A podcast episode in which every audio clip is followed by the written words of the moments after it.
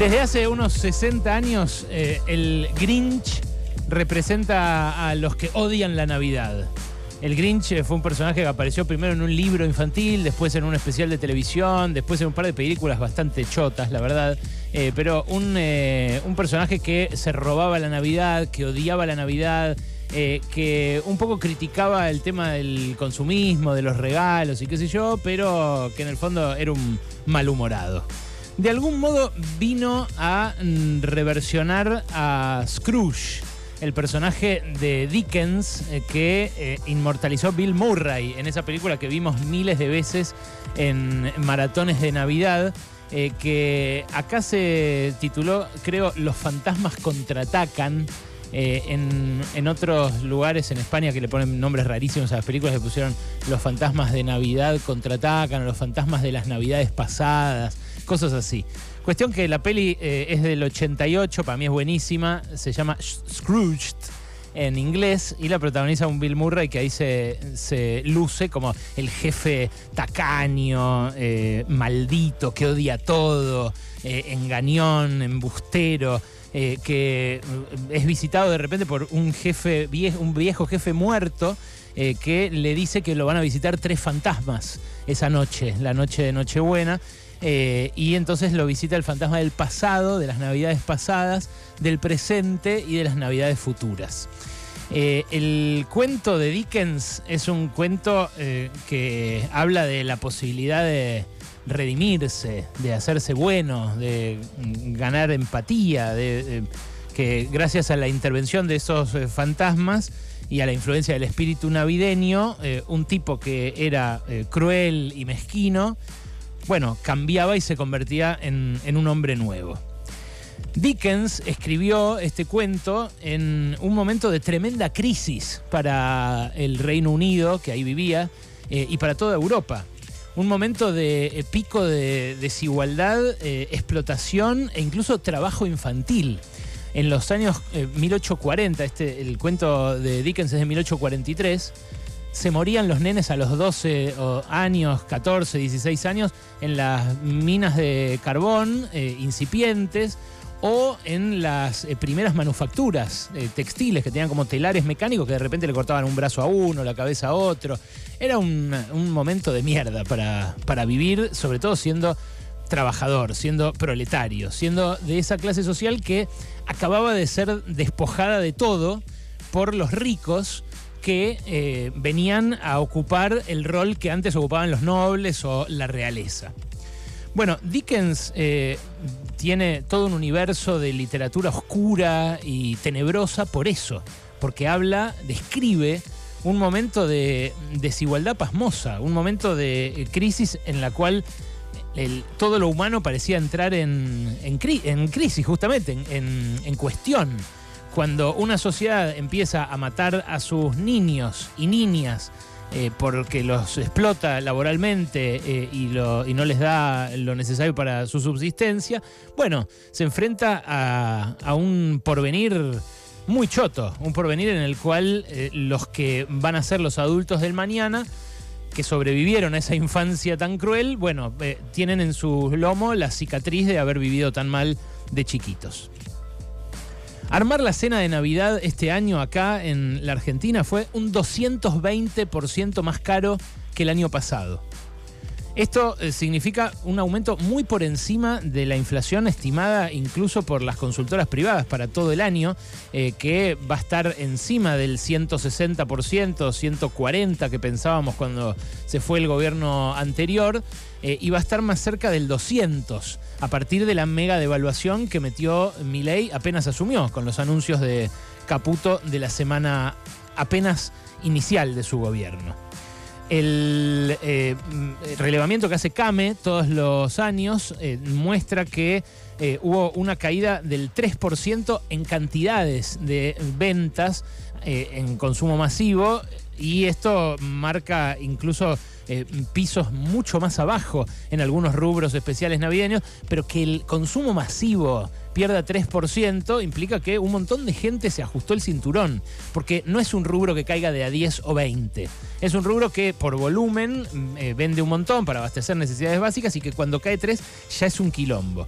No es que no haya caído, el año pasado había caído 2%, no es que no haya caído antes, pero en este contexto de eh, raíz alcista de todos los precios, en este contexto en el cual todo está prohibitivo, porque uno veía eh, y hay un montón de, familias que directamente abandonaron la carne en la mesa navideña de este año. No porque se hicieran vegetarianas o, por una cuestión de salud, eh, por lo caro que está.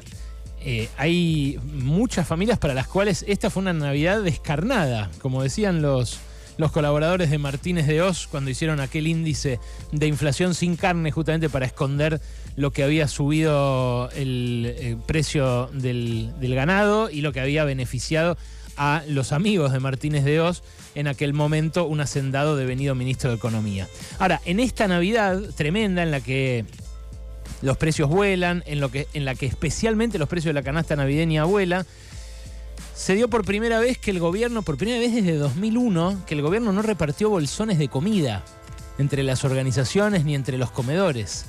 Por primera vez no repartieron bolsones de comida para los pobres. Eh, repito, en un contexto en el que a todo el mundo le resultó más difícil de alcanzar la canasta navideña, pero en el que obviamente a los de menores recursos les resultó más difícil todavía. Y no es que solamente debieran atender la situación de los que no tienen para comer. Eh, porque eh, un empleado público al que ahora le congelan el sueldo, por ejemplo, al que ahora empiezan a rajarle compañeros para amedrentarlo en protestas que pueda llevar adelante eh, para recuperar algo del poder adquisitivo perdido, tampoco le quieren dar ni siquiera una caja navideña. Se armó un escándalo y los actuales directivos de AISA presentaron queja formal por esto eh, porque Malena Galmarini, antes de irse de AISA, antes de irse del gobierno, sí, me refiero a, la esposa de Sergio Massa, pero además ya a esta altura eh, una política con nombre propio y con carrera propia en el ecosistema político, eh, dejó firmada una resolución para entregar cajas navideñas a los empleados. cajas navideñas a los empleados que, bueno, le llegan para compensar en parte lo que aumentó el costo de la canasta navideña. Las canastas navideñas, eh, estas eh, valían eh, a razón de 10 mil pesos cada una. Y las, las, canastas que repartió AISA son canastas normales, que tengan un budín, un pan dulce, una sidra, unos confites. Creo que fue para algo así como 10.000 empleados y eh, allegados a, la compañía, empleados tercerizados deben ser y demás. Son 120 millones de pesos, que es cierto, eh, es un montón de plata para mucha gente. Ahora, ¿de verdad ese es un gasto para ajustar? ¿Una caja navideña para que un empleado comparta un pan dulce?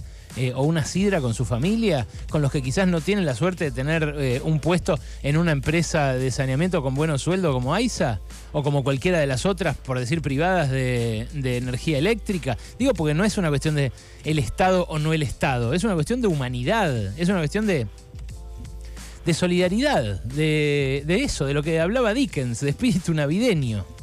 Es una Navidad en la cual también los beneficiarios de programas Potenciar Trabajo van a tener congelados sus saberes. Unos saberes que no alcanzan para nada, porque una familia para no ser pobre necesita 240 lucas. Ya a esta altura mm, me faltan los últimos datos del último mes, pero 250 seguramente. Lo que gana un beneficiario de potenciar trabajo son 77 lucas. Y eso es lo que van a congelar. Los jubilados que van a dejar de cobrar el bono la semana que viene, el mes que viene, a los que van a desenganchar después de la inflación eh, a partir de un proyecto de ley que va a llegar la semana que viene al Congreso. Acá va a estar el ajuste y lo saben, lo saben eh, todos, lo saben en el gobierno porque el cuadro de Luis Caputo eh, fijó medio punto porcentual del PBI en recorte del gasto previsional.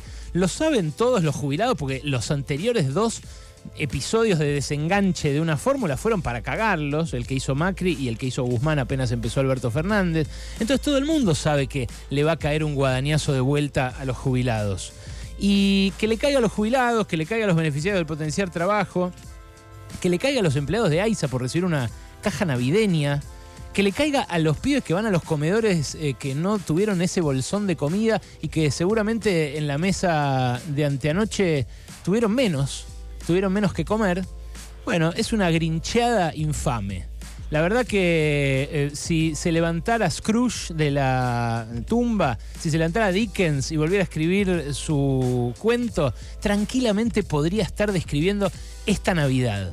Una Navidad en la cual el rey mercado parece eh, asomarse y taparlo todo y decir, ¿sabes qué? Si vos no eh, tenés guita, afuera si vos no tenés eh, un trabajo en eh, una economía, en un sector de la economía que le parezca a este gobierno que hay que beneficiar y no perjudicar, como hizo con muchos sectores por decreto la semana pasada, afuera.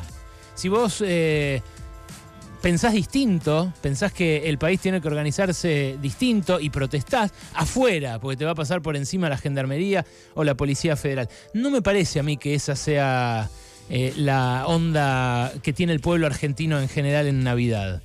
Y la verdad, cuando mm, el miércoles eh, me enteré que iba a ocurrir lo del 24 en el Congreso, dije, acá está la Argentina no en el raje de empleados estatales, no en las eh, cajas navideñas cuestionadas, no en el congelamiento de potenciar trabajo, no en el, desenganche de las jubilaciones. Acá está, en un grupo de chabones y chabonas que van y le arman una mesa de Navidad a gente sin techo a gente que no tiene laburo, cartoneros, eh, desarrapados, gente que eh, en general no puede asearse, que en general no tiene un techo, que en general no puede levantar una copa de nada para brindar.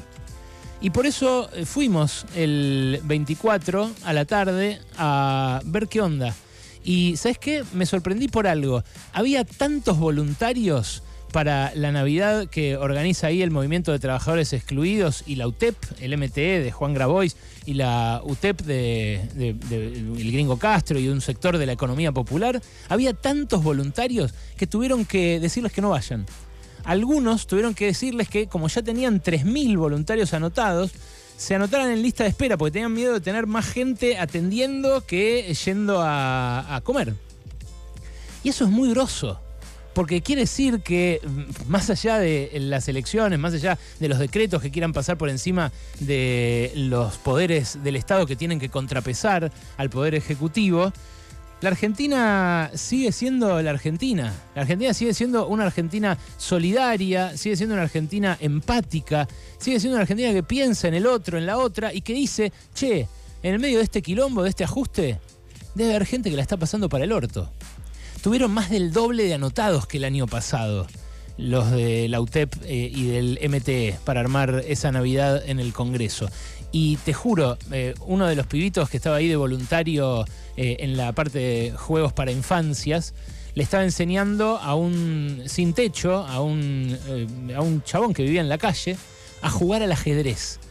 Lo supe porque fuimos con, Manu y con Maite y, se pusieron ellos a, jugar con otros que jugaban al Shenga, Manu se puso a jugar al ajedrez y al lado de Manu había un chico que estaba ahí para jugar con niños pero al que se le acerca este señor y le dice, che, quiero jugar.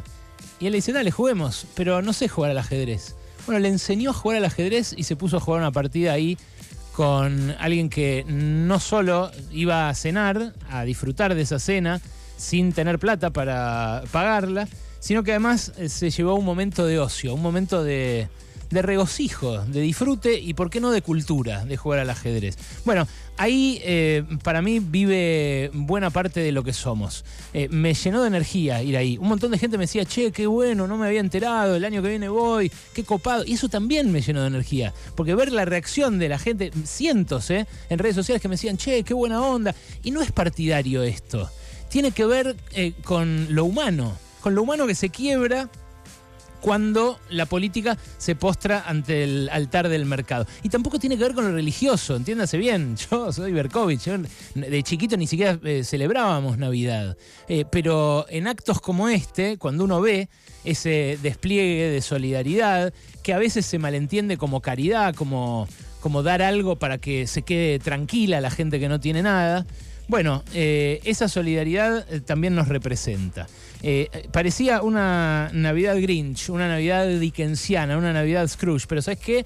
En esa gente que estaba ahí colaborando, tendiéndole el mantel, la mesa a los que no tienen nada, también estamos nosotros. Igual que en los cacerolazos, esos que dijo Milei estaban preparados, no sé por quién, porque florecieron en todos lados, en Rosario, en Córdoba lo tuvieron que reprimir, acá hubo en todos los barrios, o también en el 20 de diciembre a la tarde, cuando todos los medios estaban a coro diciendo que eran solo los piqueteros los que iban y que los iban a pasar por encima, que los iba a pasar por encima la policía, que los iban a reprimir malamente, y los que fueron, las que fueron, laburantes de distinto tipo, docentes, que había un montón, por ejemplo, fueron, fuimos cagados en las patas porque la represión no es algo lindo de sentir en carne propia, pero también fuimos sabiendo que ahí habitaba algo, que ahí eh, había un reservorio de algo. Bueno, en todos estos lugares nos estamos encontrando. Y saben qué, seremos orcos, lo que quieran, pero somos también argentinos. Argentinos y argentinas, mal que les pese, de bien. Pasaron cosas, cosas. Hasta las 16 con Alejandro Berkovich.